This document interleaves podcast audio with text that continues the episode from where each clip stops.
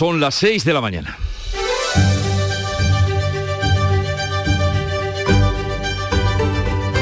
Despierta tu mente, descubre la realidad. En Canal Sur Radio, La mañana de Andalucía con Jesús Vigorra.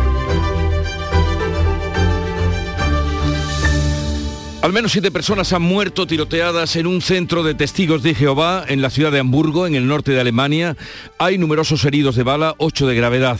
40 personas estaban reunidas cuando se produjo el asalto. La policía cree que el ataque, el atacante actuó solo y que no hay más involucrados en la matanza. Sigue la investigación y por el momento se desconoce el móvil de este atentado criminal. Aquí en España, la reforma de las pensiones está más cerca. El ministro de Seguridad Social, José Luis Escribá ha convocado para hoy una reunión de la mesa de diálogo social con patronal y sindicatos para intentar cerrar un acuerdo. Según Escribá, su propuesta ha obtenido el visto bueno de Bruselas, requisito, como saben, esencial para que España reciba el cuarto tramo de fondos europeos que están vinculados a la pandemia. Y la Junta ha querido zanjar este jueves las dudas sobre la gestión de la sanidad pública y ha negado que se vaya a privatizar.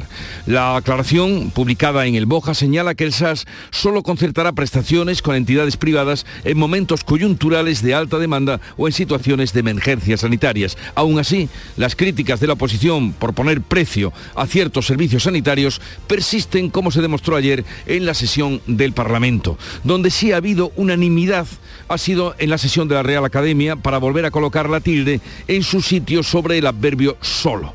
Los escritores de la Academia han rescatado el acento eliminado durante 13 años. Pérez Reverte, batallador en defensa de la tilde, dijo, está bien que los escritores sean tomados en cuenta a la hora de aplicar la ortografía.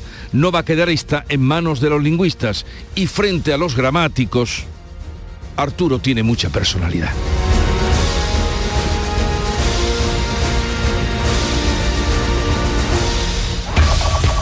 En Canal Sur Radio, La mañana de Andalucía con Jesús Vigorra.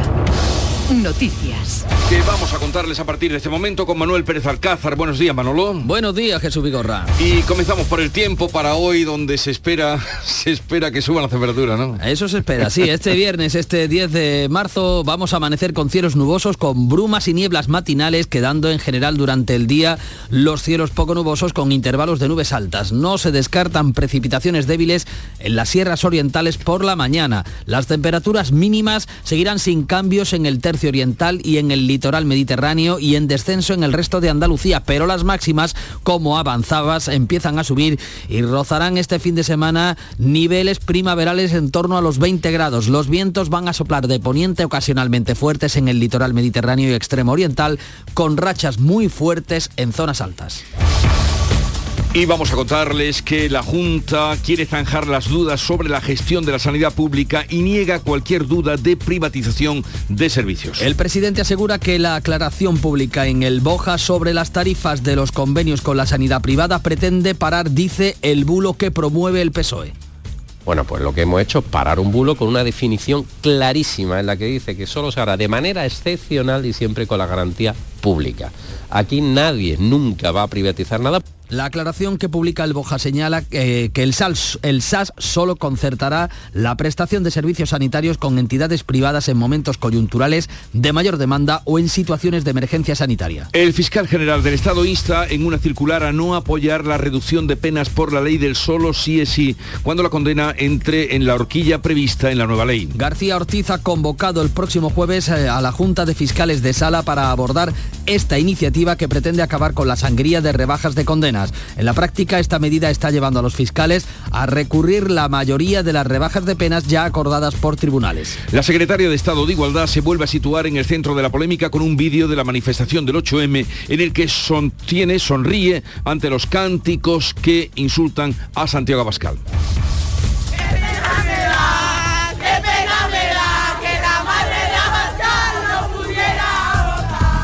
Estos cánticos han provocado que Vox pida el cese de Ángela Rodríguez y de Irene Montero. La número 2 de Igualdad responde. Están teatralizando un poco, fundamentalmente porque lo que les sucede es que no entienden el feminismo, porque no han ido nunca a una manifestación feminista y creo que poco más tengo que decir al respecto. El PP exige una rectificación y varios ministros socialistas han afeado este vídeo. Habría que pensar que en las manifestaciones feministas todo está permitido, por lo que dice la secretaria de Estado. Las entidades financieras se comprometen a mantener las cartillas de ahorro para los mayores de 65 años. Gobierno, asociaciones de consumidores y pensionistas y la patronal bancaria han llegado a un acuerdo para que las cartillas de ahorro sigan existiendo. En junio se van a evaluar el impacto de los tipos de interés en las familias con hipoteca. Ya son 9.000 las que han solicitado sumarse a este código por el encarecimiento de sus préstamos. Y UGT propone que los trabajadores que rechacen un empleo dejen de cobrar el paro o ingresen o el ingreso mínimo vital. El secretario general del sindicato, Pepe Álvarez, en declaraciones al Mundo, se ha mostrado a favor de retirar la prestación y otras ayudas a los trabajadores que desestimen una oferta de trabajo o de formación adaptada a su preparación una persona que eh, rechaza una oferta de trabajo y está recibiendo un subsidio eh, público, el país debería plantearse si debe de seguir cobrándolo o no. El ministro de Seguridad Social, José Luis Escriba, tratará de cerrar hoy con los agentes sociales la reforma de las pensiones que dice ha pactado con Bruselas. Los sindicatos son reticentes a reformar medidas como la ampliación a 30 años del periodo de cotización para poder cobrar la pensión. La reforma debe ser convalidada también por el Congreso. De las pensiones va a depender que Bruselas pague a España el cuarto tramo de los fondos europeos vinculados a la pandemia. El Parlamento aprueba retomar la comisión de investigación de la FAFE con los votos del Partido Popular Popular y Vox. En la pasada legislatura se presentaron las conclusiones que señalaban las responsabilidades políticas de los expresidentes Chávez Griñán y Susana Díaz, pero no llegaron al Pleno por la convocatoria electoral. Esta comisión investiga el gasto de dinero público por directivos de la Fundación Andaluza de Fondo de Formación y Empleo en prostíbulos. Tragedia en una mina de potasa en Barcelona. Un geólogo y dos estudiantes han muerto sepultados por el desprendimiento de una roca. La Administración Autonómica Catalana inspeccionó hace tres semanas la mina y no advirtió ninguna irregularidad por lo que no se abrió ningún expediente. El sindicato USOC, mayoritario en la mina, no aprecia negligencias en la seguridad. Este es el cuarto accidente mortal que ocurre en esta explotación minera desde 2006. Al menos siete personas han muerto en un tiroteo en un centro de testigos de Jehová en la ciudad de Hamburgo, al norte de Alemania. Hay numerosos heridos, ocho de gravedad. 40 personas estaban reunidas cuando se ha producido el asalto a las 9 de la noche. Por el momento se desconoce el móvil y la autoría de este atentado, el más sangriento en 30 años en la ciudad de Hamburgo. Empieza el festival de Cine de Málaga con la vuelta a la normalidad tras la pandemia. En esta vigésimo sexta edición podrán verse 15 producciones que están participadas por Canal Sur. Se retomará la alfombra roja en un certamen que ha programado más de 200 películas por delante, 10 días de cine y una ocupación estimada en la capital de casi el 90%. Esta noche Canal Sur Televisión va a transmitir la gala de inauguración. 20 largometrajes compiten por la biznaga de oro. Y en deportes, suerte dispar para los equipos andaluces en la Europa League, victoria del Sevilla y severa derrota del Betis en el Old El Sevilla gana 2-0 al Fenerbahce turco en casa, el Betis cayó goleado por 4-1 en Manchester en la ida de los octavos de final. La Real Sociedad también perdió 2-0 ante la Roma. En la Liga, el Cádiz abre esta noche la jornada en casa ante el Getafe.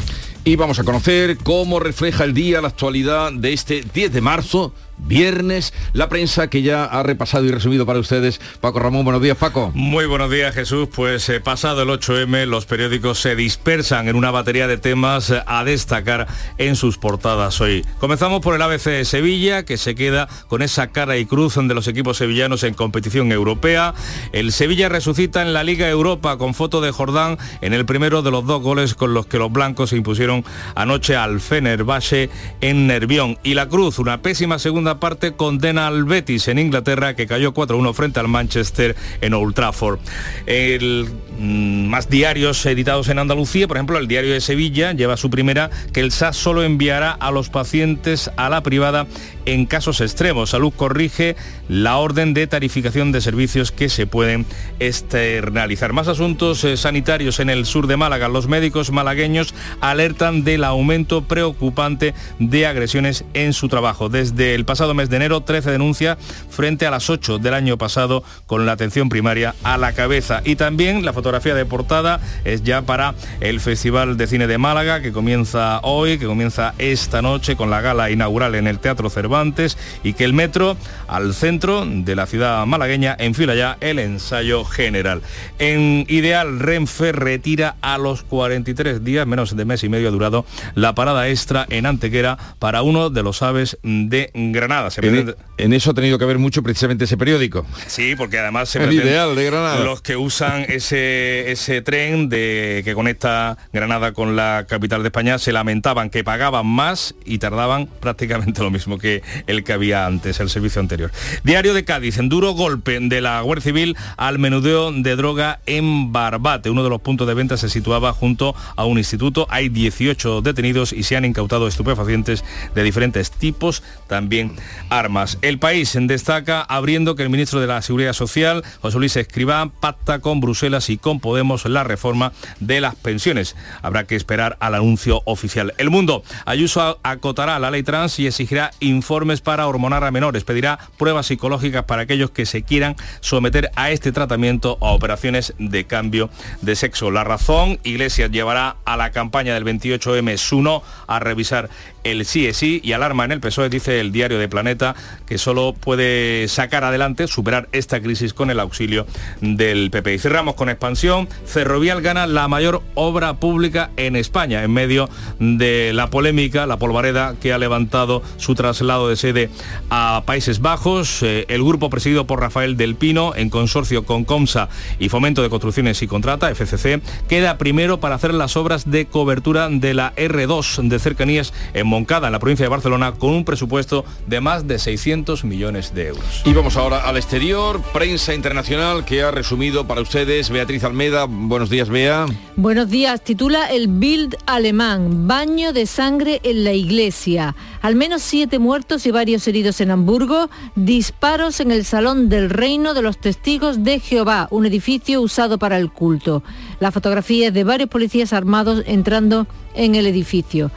En el Guardian británico leemos hoy al menos, al menos 511 pacientes gravemente enfermos murieron el año pasado después de que las ambulancias tardaran hasta 15 horas en llegar hasta ellos. Los expertos en salud culpan a años de falta de fondos y de personal. El Pravda ruso, Rusia lanzó una ofensiva simultánea contra Ucrania con armas aéreas, marítimas y terrestres de largo alcance y alta precisión, en represalia por el ataque terrorista de Briansk el 2 de marzo. Y el Pravda ucrani- ucraniano pues trae las consecuencias. Seis personas murieron en el ataque masivo matutino en Ucrania. Al lado encontramos otra noticia que cuenta que el fabricante de joyas Swarovski deja el mercado ruso. Swarovski es una marca austríaca. Y termino con Le Figaro, el periódico francés. Nuestras cuentas públicas están entre las más degradadas de Europa y eso nos debilita. Francia no puede continuar por este camino. Lo dice Pierre Moscovici, antes ministro de Economía de la Unión Europea, ahora presidente del Tribunal de Cuentas francés. Luego ampliaremos algunas de estas noticias que aparecen en la prensa de hoy y vamos con la agenda del día. Jorge González, buenos días. muy buenos días. Hoy, como ¿Qué podemos tenemos? imaginar, vamos a intentar, vamos a estar muy pendientes eh, de lo ocurrido en ese centro religioso de testigos de Jehová en la ciudad de Hamburgo, en el norte de Alemania, donde una persona armada ha matado al menos a seis personas. Hay también numerosos heridos y al menos ocho de gravedad. Hoy sindicatos y empresarios han sido convocados por el ministro Escribá para tratar de pactar la segunda fase de la reforma de las pensiones, después de que hayan pasado estos tres últimos meses sin reuniones y con continuos anuncios de que el acuerdo parecía que estaba ya pues firmado. ¿no? La reforma, recordamos, debe ser convalidada también por el Congreso. La directora del patronato de la Alhambra, María del Mar Villafranca, ha convocado esta mañana a los medios de comunicación va a opinar, va a explicar qué ha ocurrido con la sentencia de la audiencia de Granada que la ha absuelto en ese denominado caso audioguías. Eh, Antes, antes estará aquí. Bueno. No, no, no, no, es cuestión de dónde primero, sino simplemente anunciar a los oyentes que a partir de las 9 Ahí está. eh, estará aquí María del Mar Villafranca para dar cuenta de, de esos ocho años que ha tenido que pasar. Lo va a explicar antes aquí, eso está bien. Bueno, Felipe, carrera, ¿eh? Felipe VI eh, viaja hoy a París para visitar por primera vez como rey la sede de la Organización para la Cooperación y el Desarrollo Económico, la OCDE, donde va a intervenir ante el Consejo de este organismo, que es el encargado de coordinar políticas económicas y sociales. Hoy empieza el Festival de Cine de Málaga, esta vigésimo sexta edición será de alguna manera la de la vuelta a la normalidad tras la pandemia. Se va a retomar la alfombra roja en un certamen que ha programado más de 200 películas, entre ellas 15 producciones participadas por Canal Sur. Y también se inaugura hoy la cuadragésima edición del Festival de Música Antigua de Sevilla. Y vamos a saludar a nuestra querida Charo Padilla porque hoy el Club de los Primeros comenzó en la calle en la calle, con la gente que trabaja. Y tenemos que empezar por felicitar a Charo. Buenos días, Charo. Buenos días, seguimos en la calle, vamos, estamos con María Luisa. Buenos días, María Luisa. Hola, buenos días, Vigorra. Hola. nuestra taxista que ha sido nuestra unidad móvil y ha sido una noche muy interesante. ¿eh? No es lo mismo hablar con los oyentes por teléfono que verlos cara a cara y verlos en su puesto de trabajo. Así que una experiencia que espero volver a repetir. Oye, felicidades a ti y a toda la gente que madruga, que hace, que trabaja para que la ciudad esté en orden cuando llegue la amanecida. Buen fin de semana y hasta el lunes, Charo. Hasta el lunes. Saludos a esa taxista maravillosa que te acompaña y te lleva por las calles. Es la mejor, la mejor. Eh, un poco de música pongamos a esta hora de la mañana.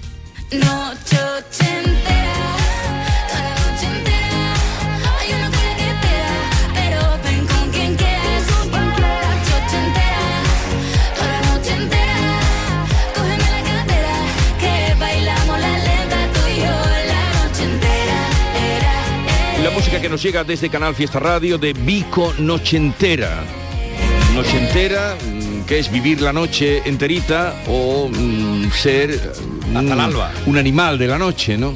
Eh, les anuncio, lo hacíamos hace un momento, que Mar Villafranca estará con nosotros a partir de las 9, pero también vamos a hablar con el ministro de Agricultura, Luis Planas, que está por Andalucía de gira, empezaba ayer por Granada, hoy estará en La Roda y terminará luego en Málaga y a partir de las 8 estará con nosotros. Ya saben, hablaremos de qué perspectivas tiene con respecto a la pesca del arrastre, que quiere recortar aún más Bruselas, otros asuntos como el límite a los precios o bien las reivindicaciones que están haciendo los agricultores y ganaderos en cuanto al reparto de la PAC. Aprovecharemos todos los minutos que nos concede el ministro de Agricultura para informar sobre todo a nuestra gente a la gente del campo.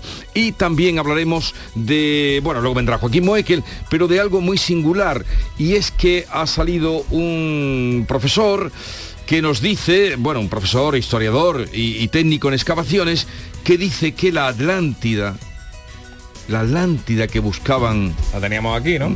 Sí, sí, aquí cerca, ¿no? en Valencina, entre en mi pueblo. en Valencina, en la Concepción. Eh, veremos qué nos dice, a ver, A ver, a ver a ver. qué argumentos tiene para defender esa, esa atrevida propuesta. Siga ahora la información con Paco Ramón. La mañana de Andalucía. Comprometida con la inclusión social y la igualdad de oportunidades, la Diputación de Huelva impulsa la construcción de un nuevo centro polivalente para la cultura y la formación en la barriada San Rafael de Gibraleón. EDUSI, vive tu ría, Rías de Huelva 2020. Una manera de hacer Europa. Proyecto cofinanciado por la Diputación de Huelva y la Unión Europea a través del Fondo Europeo de Desarrollo Regional. Más que chollos en Rapimueble. Aprovechate. Apilable de salón, ahora 159 euros. Cheslom, solo 399 euros. Cientos de ofertas con todas las ventajas del número uno. Rapimueble. Más de 200 tiendas en toda España y en rapimueble.com.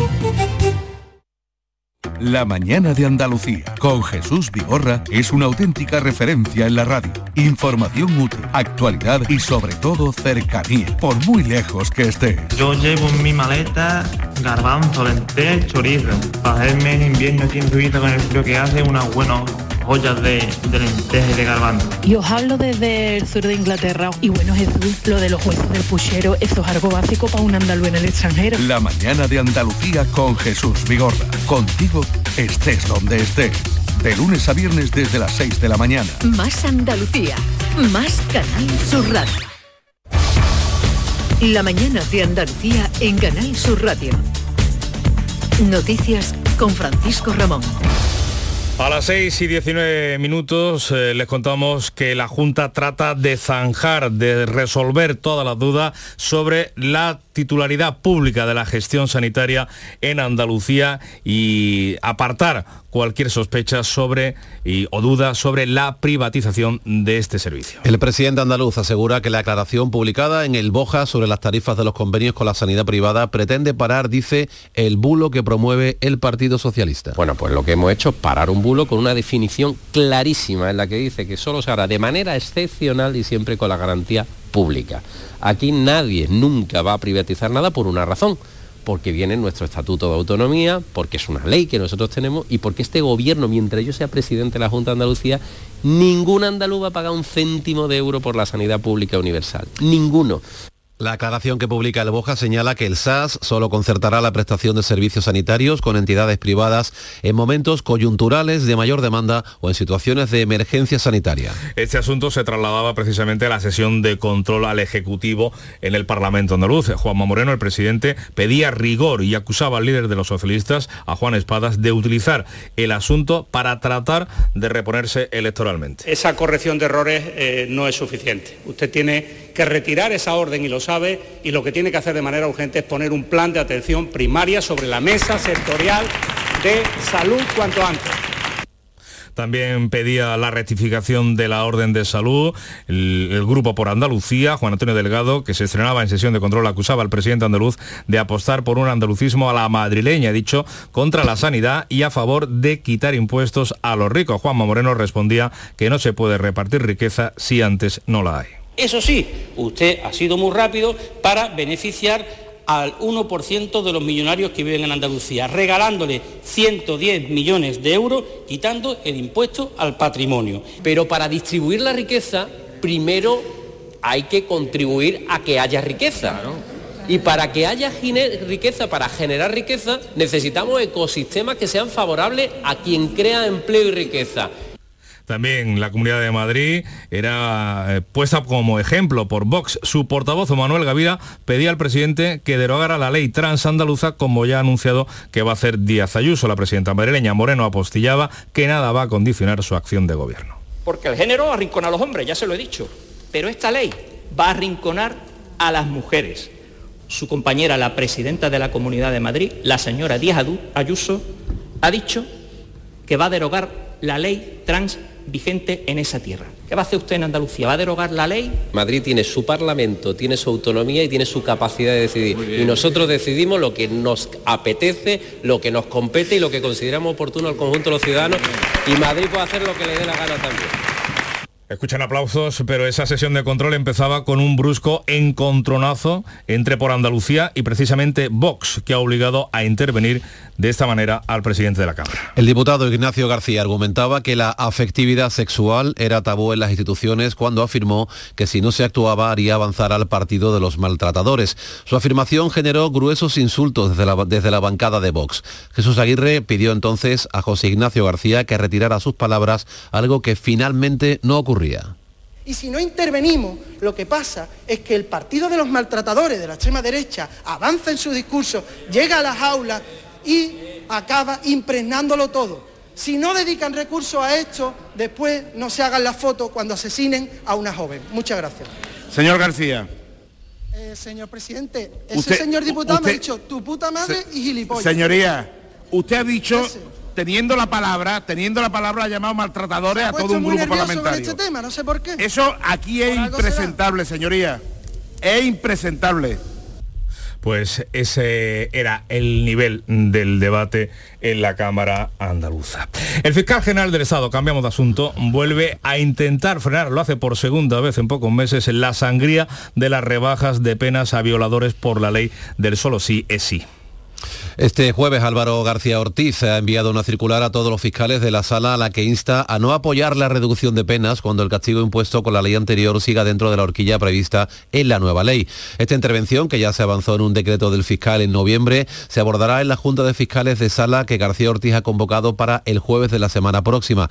En la práctica, esta medida está llevando a los fiscales a recurrir la mayoría de las rebajas de penas ya acordadas por los tribunales. El Ministerio Público defiende que la ausencia en la ley de libertad sexual de una disposición transitoria no impide aplicar este criterio, ya que es el mismo que se ha usado en las disposiciones transitorias de anteriores reformas. Pues al margen de esa decisión del Ministerio Público, de la Fiscalía General del Estado, les contamos la polémica que ha suscitado la secretaria de Estado de Igualdad, Ángela Rodríguez Pan, que vuelve a situar en el centro de la polémica, ella se sitúa en el centro de la polémica con este vídeo que subió de la manifestación del 8M en la que aparece sonriendo ante estos cánticos sobre Santiago Abascal.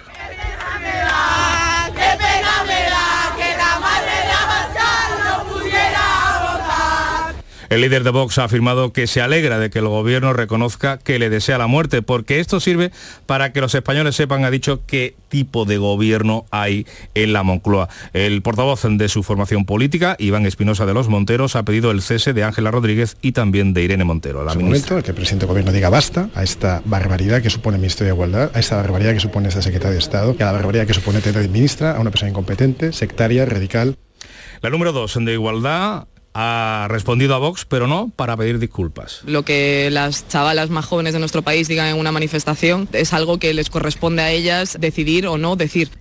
Mientras en Córdoba los padres de una niña de unos meses están en prisión provisional desde el pasado lunes acusados de un presunto caso de maltrato infantil. La menor está hospitalizada con heridas compatibles con haber sido maltratada. Tanto los padres como la menor ingresada eh, son de Fernán Núñez y fue este municipio cordobés donde al parecer se produjeron los hechos que ahora se están investigando. Y la policía ha detenido en la localidad sevillana de Los Palacios y Villafranca a los padres eh, de otro bebé de cuatro meses tan solo por un posible delito de sustracción de menores. Lo tenían escondido desde que nació el pasado octubre para evitar que se lo quitaran, como les había ocurrido con otros tres hijos al no poder garantizar su debida atención, cuidado y protección.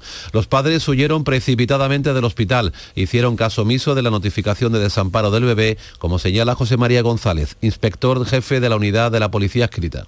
En ningún momento se produjo una colaboración, no se produjo en ningún momento una entrega voluntaria del menor en la tutela o en favor de la tutela del Servicio de Protección de Menores de la Junta de Andalucía, sino que se realizó una serie de actividad o de actitud optativa reiterada, contumaz, que hacía que la localización del menor fuera, cuando menos, cuando menos, eh, complicada. Les contamos también que la policía ha detenido en Almería a dos presuntos depredadores sexuales que habrían intentado abusar de chicos menores de, edad en una banda de música. El juez los ha puesto en libertad con cargos. Los detenidos de 33 y 20 años de edad contactaban con los menores tras los ensayos de la banda a través de WhatsApp, llegando incluso a ofrecerles dinero para mantener relaciones sexuales. El portavoz de la policía en Almería es Daniel Bernal.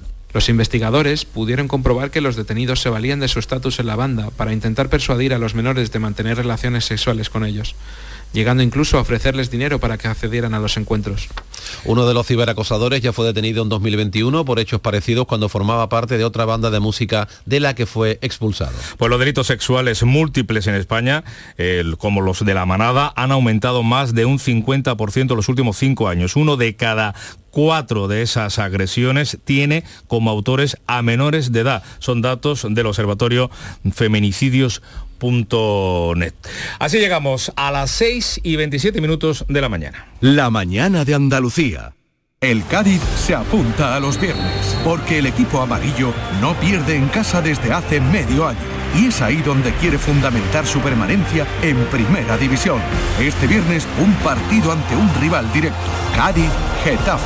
Síguenos desde las 9 menos 20 en Radio Andalucía Información y Canal Sur Radio. Cádiz con Javier Lacabe. Nos vamos con el deporte, con esa cara y cruz de los equipos sevillanos en la Liga Europa. Antonio Camaño, ¿qué tal? Buenos días. Buenos días. El Sevilla de San Pauli se reconcilia consigo mismo de nuevo en su competición favorita, la UEFA Europa League, en la ida a los octavos de final de esta competición en el Sánchez Pizjuán 2-0 al Fenerbahce turco. Goles de Jordán en el 55 y casi al final en el 84 marcaba el segundo Lamela. El portero Dimitrovic detuvo las ocasiones visitantes. Un buen partido y un buen resultado para la vuelta dentro de una semana en Estambul. Se frena la crisis del equipo de San Pauli, que este domingo recibe a la Almería, jugándose el descenso los dos andaluces. El Betis de Pellegrini, sin embargo, encajaba su peor goleada en Old Trafford, 4-1 a manos del Manchester United que pagaba los platos rotos con el equipo bético, marcaba al inicio Rashford, empataba a Joz en el primer tiempo y todo se descontrolaba en el segundo con un golazo de Anthony y otro de Bruno Fernández de córner, un último casi al final Nacía el definitivo 4-1 para el Manchester United en un durísimo correctivo, aunque el técnico Pellegrini no descarta la remontada en el Villamarín dentro de una semana. Lo mejor, los más de 3.000 béticos que se hicieron oír en el mítico Old Trafford. Por cierto, la Real Sociedad también en UEFA Europa League en esta ida de los octavos perdía 2-0 ante la Roma de Mourinho. Dice Imanol que no están para rivales tan grandes en este momento. A propósito, el Cádiz abre hoy la jornada en primera, de nuevo en casa, ante el Getafe en un partido vital para la permanencia. El técnico Sergio González ya asume que ha perdido por lesión hasta final de temporada a uno de sus mejores hombres, a Brian Ocampo.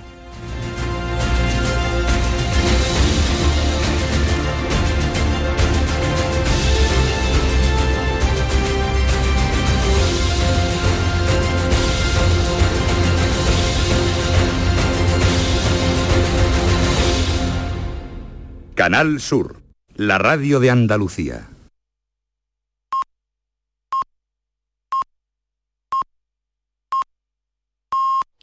Andalucía son ya las 7, no, perdón, las 7, no corramos tanto, las seis y media de la mañana.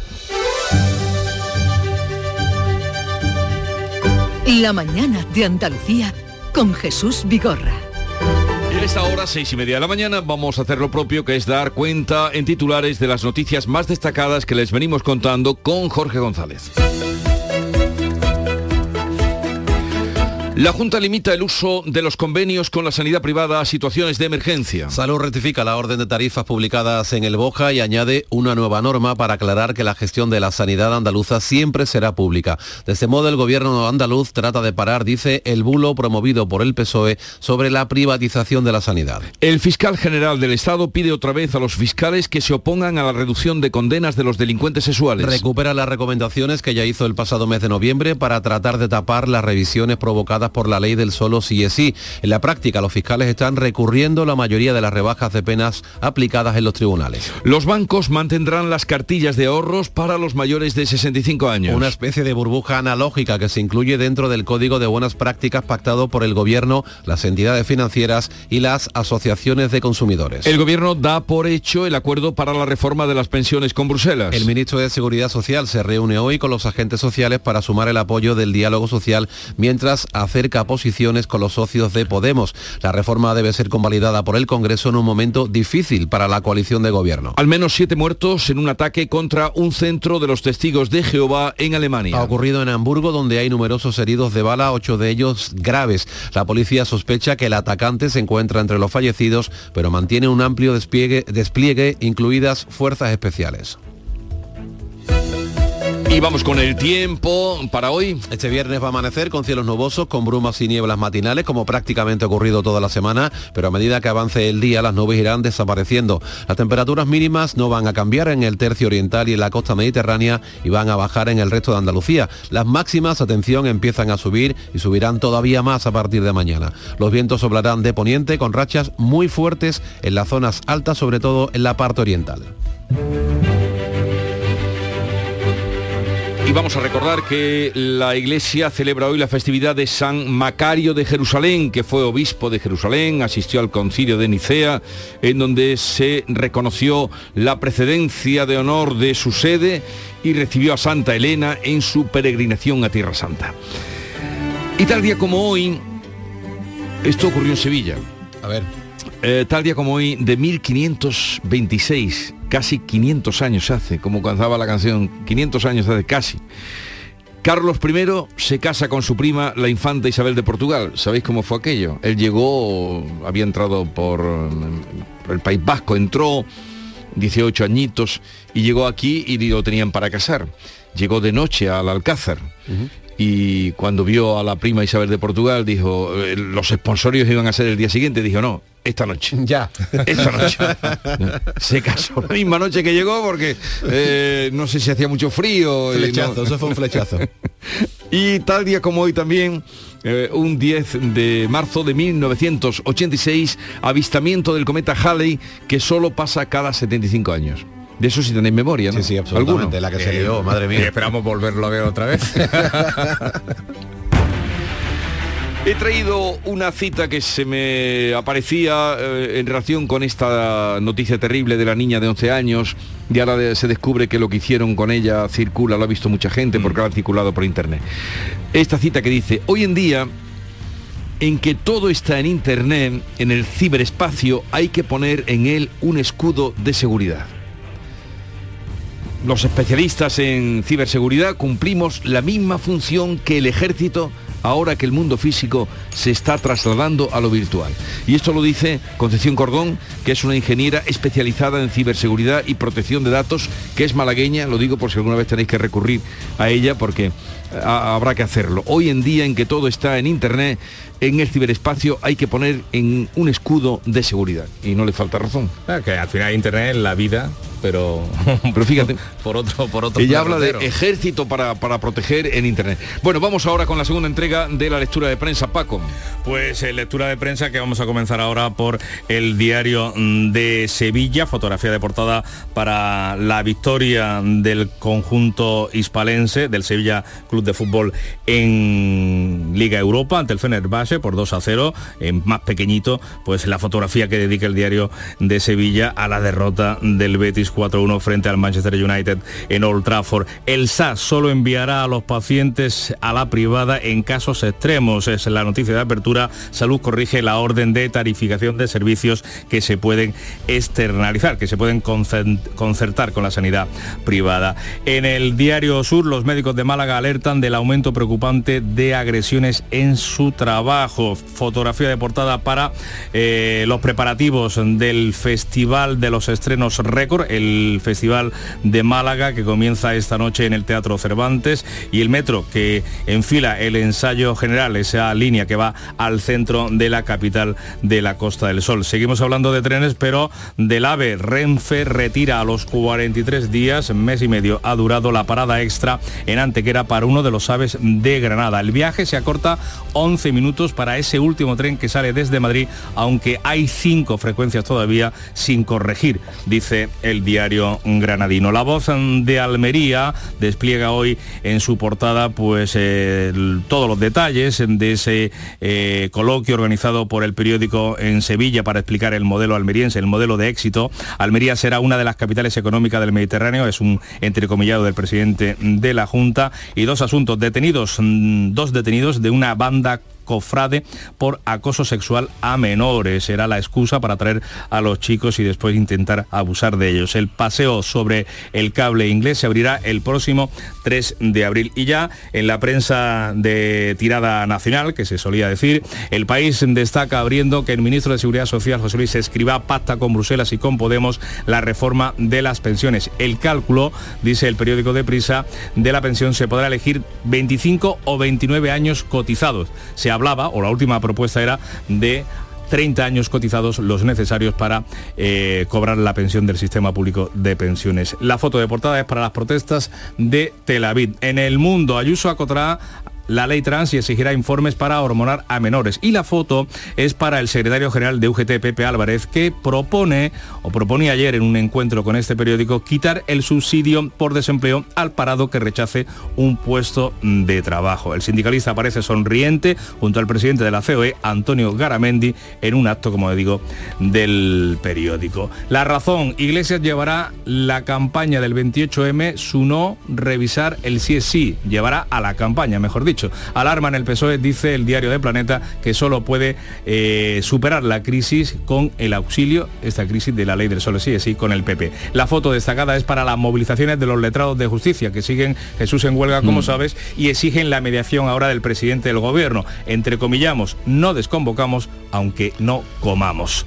En el español, Sánchez recupera a Podemos para reformar las pensiones y negocia vivienda y ley mordaza. El confidencial Moncloa prepara un nuevo paquete de medidas sociales y busca ampliar los los cheques eh, a la población y en expansión Ferrovial gana la mayor obra pública de España. El grupo presidido por Rafael del Pino, en plena polémica con el gobierno y en consorcio en este caso con Comsa y Fomento de Construcciones y Contratas, se queda con las obras de cobertura de la R2 de los cercanías de Moncada en Barcelona con un presupuesto de 620 millones de euros. Y vamos ahora con la prensa internacional, prensa extranjera de la que se ocupa B. Almeida. Al menos siete muertos y varios heridos tras un tiroteo en una iglesia de los testigos de Jehová en Hamburgo. El periódico de Hamburgo informa con todas las cautelas de que el agresor abrió primero fuego contra los feligreses durante la ceremonia que estaban celebrando y que se mató después cuando llegó la policía.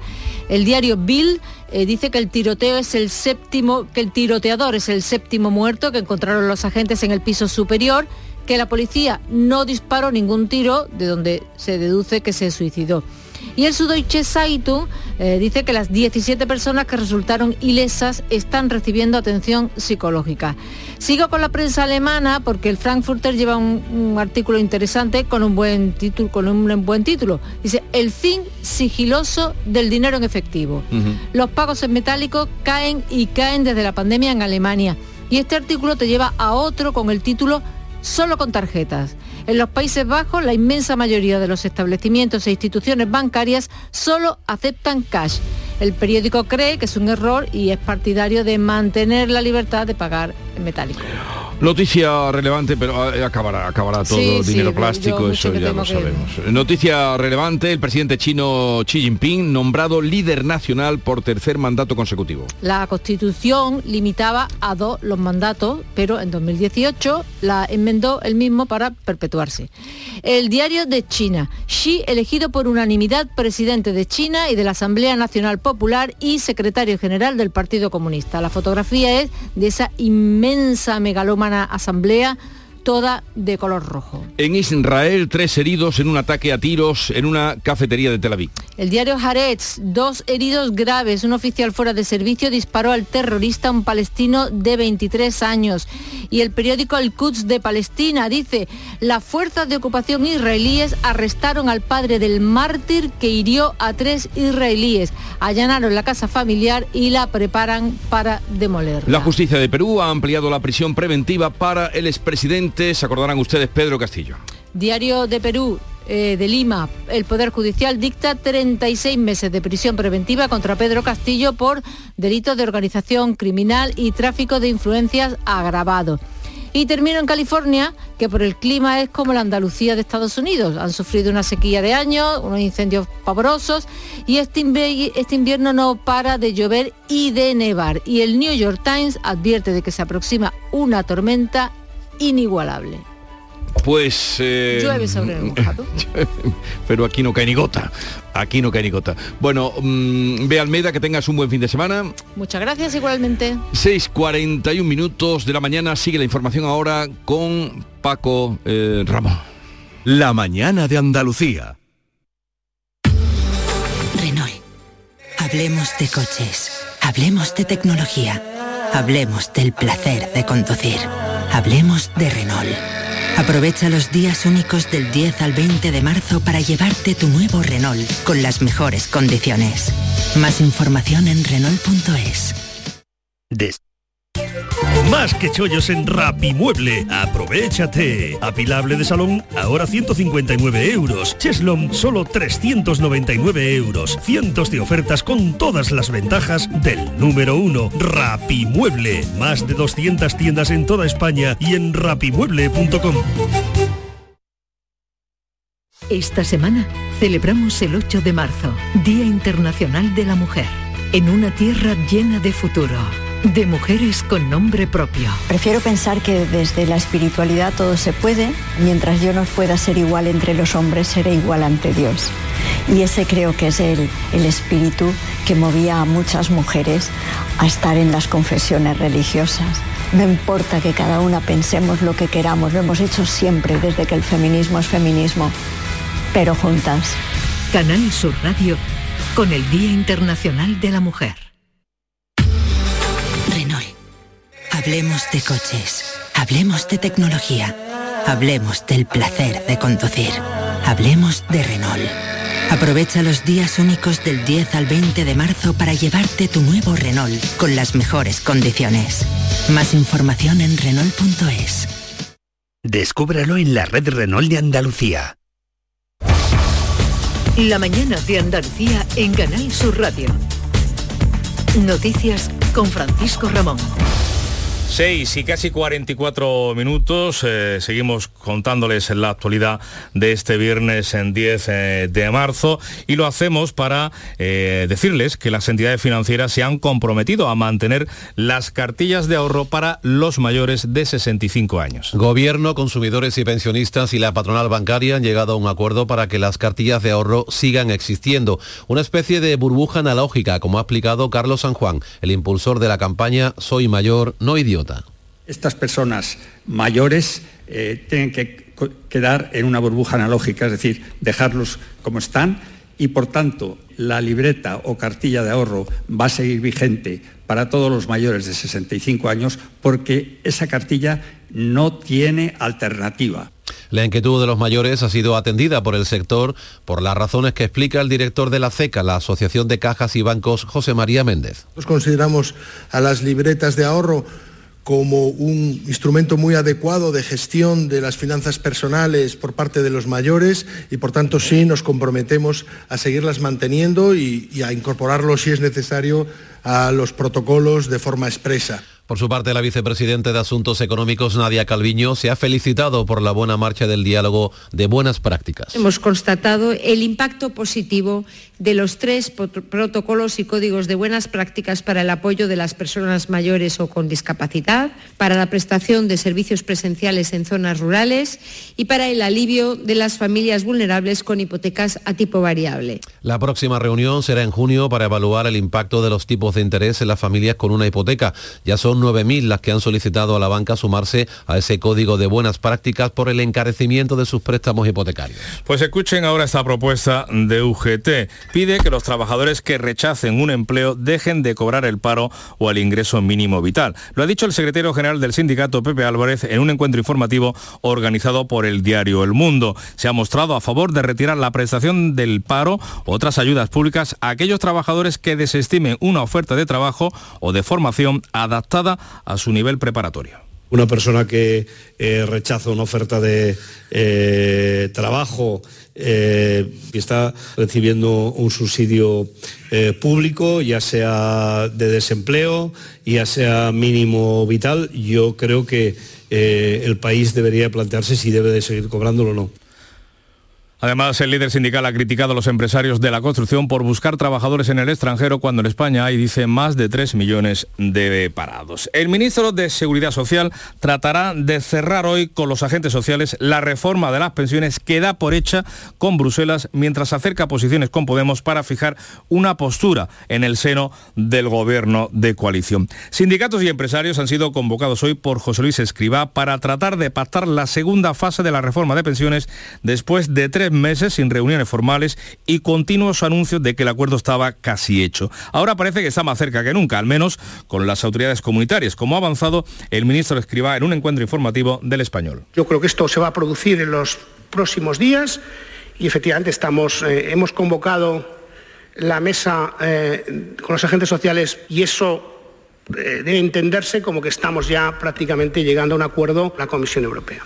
Pero no bastaría ese acuerdo con la parte social, reticente en hasta hoy a refrendar algunas medidas como la ampliación a 30 años del periodo de cotización para poder cobrar la pensión. La reforma debe ser convalidada también por el Congreso en un momento difícil para la coalición de gobierno. A pesar de lo avanzado de la negociación, Podemos no da por cerrado ese pacto de esta reforma. Depende, recuerden, que Bruselas pague a España el cuarto tramo de fondos europeos vinculados a la pandemia. De nuevo en Andalucía les contamos que el Parlamento andaluz ha aprobado reanudar la comisión de investigación de la FAFE, de la Fundación de Formación y Empleo, con los votos del Partido Popular y Vox, pese a que hace 15 días se desestimó una iniciativa similar a la propuesta por el partido de Santiago Abascal. En febrero de 2022 se presentaron las conclusiones que señalaban las responsabilidades políticas de los expresidentes Chávez, Griñán y Susana Díaz. El dictamen se aprobó el 4 de abril, pero no se llegó a debatir en el Pleno por la convocatoria electoral. Del caso Invercaria, la audiencia de Sevilla ha absuelto en uno de, los, eh, de las piezas a los 12 acusados de las ayudas a las ferias internacionales virtuales de Andalucía. Lo hace una década después del inicio de la investigación. Entre los absueltos en esta pieza están los expresidentes de Invercaria, Tomás Pérez Auquillo y Laura Gómez. Eh, otros asuntos. Vanessa Romero, la concejal socialista de Maracena, que fue secuestrada el pasado 21 de febrero, ha declarado en el juzgado de instrucción 5 de Granada. Es la primera vez que Romero declara ante la justicia, ya que hasta ahora solo lo había hecho ante la Guardia Civil. No han podido asistir en ninguna de las partes personadas porque la instrucción sigue declarada eh, secreta. Sigue también en prisión provisional como supuesto autor de los hechos el que fuera pareja sentimental de la actual alcaldesa del municipio granadino, Berta Linares, del Partido Socialista, al igual que esta concejal.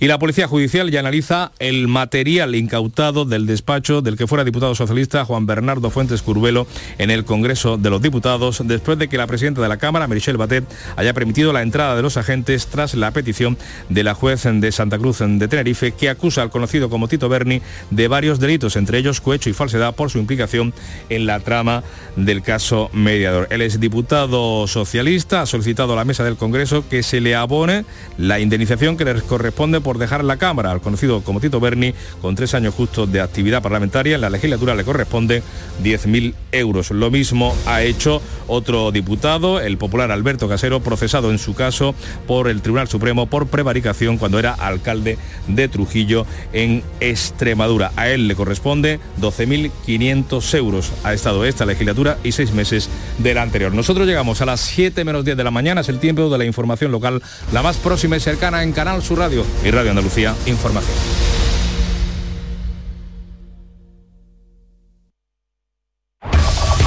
En la mañana de Andalucía de Canal Sur Radio, las noticias de Sevilla. Con Pilar González. Hola, buenos días. El fútbol deja resultados muy desiguales para nuestros equipos en la Europa League. El Sevilla ganó en casa por 2 a 0 y el Betis fuera recibió una goleada. La actualidad deportiva en este día en el que les vamos a contar que la policía ha detenido a los padres de un bebé que ocultaron al niño para que no le quitaran la custodia. Enseguida los detalles, antes el tiempo. Hoy tenemos nubes, sopla viento del oeste flojo y las temperaturas suben. La máxima prevista es de 21 grados en Morón, 22 en Écija y Lebrija y 23 en Sevilla. A esta hora 13 grados en la capital.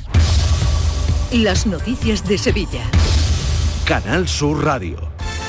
Pues vamos con los detalles de los dos partidos de anoche. Eduardo Gil, buenos días. Buenos días, victoria 2-0 del Sevilla y la ida de los octavos de final de la UEFA Europa League en el Pizjuán. El Betis de Pellegrini encajaba su peor goleada en Old Trafford 4-1, pagando los platos rotos del Manchester United que hace unos días recibía 7 de su rival el Liverpool. Marcó al inicio Rashford, empataba a Joz en el primer tiempo y todo se descontrolaba en el segundo con un golazo de Anthony, otro de Bruno Fernández y el último casi al final.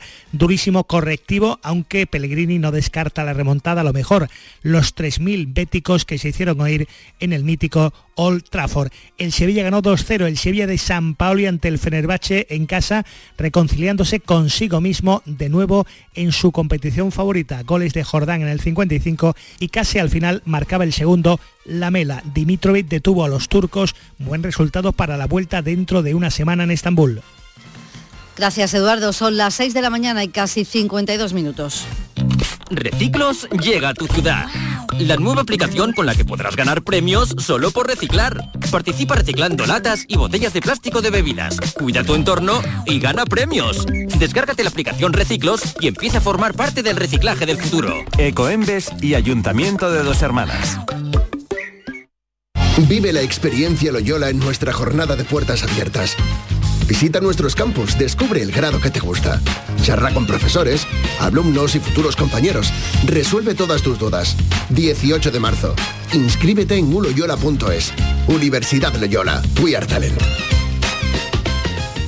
¿Has pensado en instalar placas solares en tu vivienda o negocio? Con Sol Renovables, enchúfate al sol. www.solrenovables.com o 955 35 53 49. En Canal Sur Radio, las noticias de Sevilla.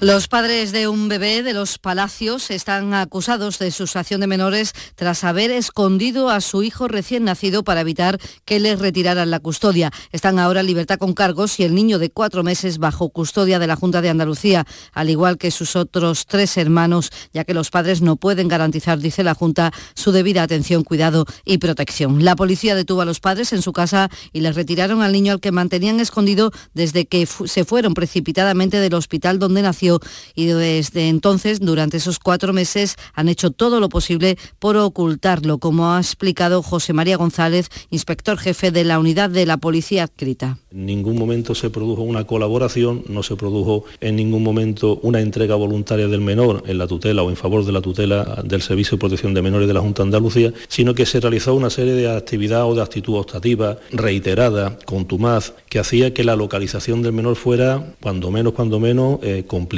La Policía Nacional ha puesto en marcha la denominada Operación Drifting para evitar carreras ilegales de coches como la ocurrida en la Ronda Urbana Norte en la que fallecía una joven el pasado mes de febrero.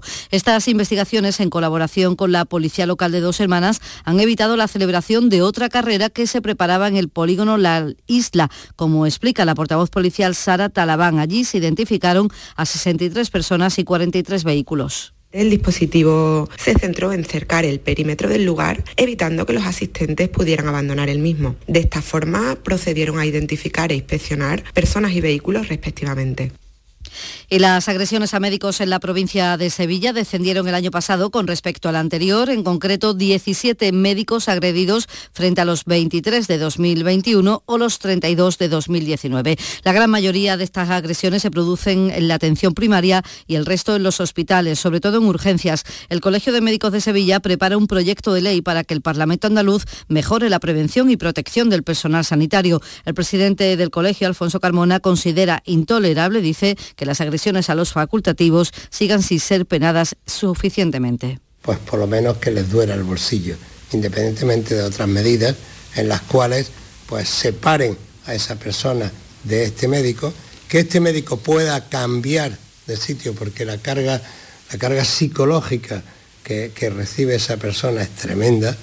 Y hoy acaba el plazo para que los sanitarios sevillanos que se pronuncien sobre el nombre que llevará el hospital militar, que estará completamente operativo el próximo día 20 de este mes. Las opciones son las que tienen que elegir los mm, facultativos y todos los sanitarios de Sevilla, elegir entre Vigil de Quiñones, Muñoz, Muñoz Cariñano, la matrona Rosalía Robles y el venerable fundador de la Santa Caridad, Miguel de Mañara. Entre tanto, este hospital sigue funcionando. En la última jornada ha recibido a los pacientes ingresados en la unidad de hospitalización breve de salud mental que estaban ingresados en el Virgen del Rocío, donde se van a cometer obras en la primera planta. Y aún en materia de salud, la Universidad Pablo de Olavide se suma al Día Internacional de las Enfermedades Raras con una jornada hoy bajo el título Investigando con las familias. 6 de la mañana y 56 minutos. Cinco Océanos, la boutique del congelado, abre una nueva tienda en Sevilla, en Dos Hermanas. Hasta el 14 de marzo, pechuga de pollo a 4,80 el kilo. Cinco Océanos, especialistas en productos congelados. Variedad, calidad y precio con la mejor atención. Pechuga de pollo a 4,80 el kilo. Nuevo Cinco Océanos en Dos Hermanas, calle Brasil 13, bloque 1.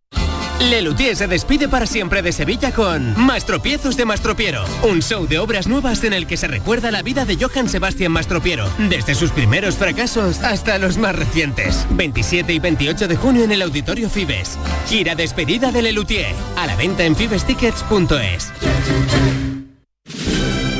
La Semana Santa de Coria del Río en El Llamador. Este viernes, desde la ermita del Cerro de San Juan, toda la riqueza de una de las Semanas Santas más singulares de Sevilla. Viernes 10 de marzo, 10 de la noche, en directo y cara al público, El Llamador en la ermita del Cerro de San Juan de Coria del Río, con la colaboración del Ayuntamiento de Coria del Río. Las noticias de Sevilla. Canal Sur Radio. El Ayuntamiento de Sevilla defiende la mejora que ha hecho, dice, en el cuerpo de la policía local en los últimos años. Lo dice la delegada de Recursos Humanos, Clara Macías, después de que toda la unidad de atestados haya pedido un cambio de servicio por falta de medios y por no tener reconocida la especialidad. Pues recientemente, por ejemplo, se han entregado más de 200 tablets para facilitar y hacer más ágiles estos procedimientos. Y en esta línea vamos a seguir trabajando en la mejora y además en nuestro compromiso con la policía local, que es claro y contundente. Muestra de ello son las sucesivas convocatorias y las nuevas incorporaciones que hemos realizado en estos últimos años. El candidato del PP a la alcaldía, José Luis Sanz, asegura que tiene preparado un decálogo para incrementar la seguridad y propone cambiar el modelo de gestión para mejorar la policía local. El sindicato mayoritario de la policía local nos confirma lo que todos sabíamos, lo que todos sospechábamos. La policía local de Sevilla tampoco funciona. Quiere una policía cercana que atienda los problemas de los sevillanos, una policía con medios técnicos y, por supuesto, una policía con mucho más efectivos. Y el candidato a la alcaldía por Ciudadanos, Miguel Ángel Aumesquet, ha presentado un plan con 10 medidas para resolver los problemas de movilidad de la ciudad. Entre ellos, apuesta por potenciar la gratuidad de los autobuses. La gratuidad de Tusan. En lo que estamos estudiando tengo ya sobre mi mesa 640.000 nuevos viajes gratuitos implementados en Tusan durante un año se podrían financiar fácilmente. Por ejemplo, eliminando tan solo tan solo un tercio de los vehículos oficiales de los concejales. Y los bares del entorno del paso de las cofradías durante la madrugada del Viernes Santo podrán retrasar su horario de cierre media hora. El alcalde Antonio Muñoz insiste en que se va a potenciar la vigilancia para que cumplan todos la normativa. Y la policía va a ser muy, muy, muy, muy severa en las cuestiones de venta ambulante y de los comercios que venden alcohol, porque ahí sí que hay una relación directa con las botellonas y con otras cuestiones y por tanto vamos a ser extremadamente vigilantes con el comercio que vende alcohol y con la venta ambulante. Y la candidata de Podemos, Izquierda Unida a la alcaldía de Sevilla, Susana Hornillo, propone la creación de un sello municipal de calidad para fomentar las buenas prácticas en el sector turístico. Para fomentar las buenas prácticas empresariales en la ciudad y también que la industria turística sea un ejemplo de buen trato tanto al turista como a los trabajadores del sector. Pues así con la crónica municipal llegamos a las 7 de la mañana, 10 grados hasta ahora en Carmona, 12 en Utrera, 13 grados en Sevilla.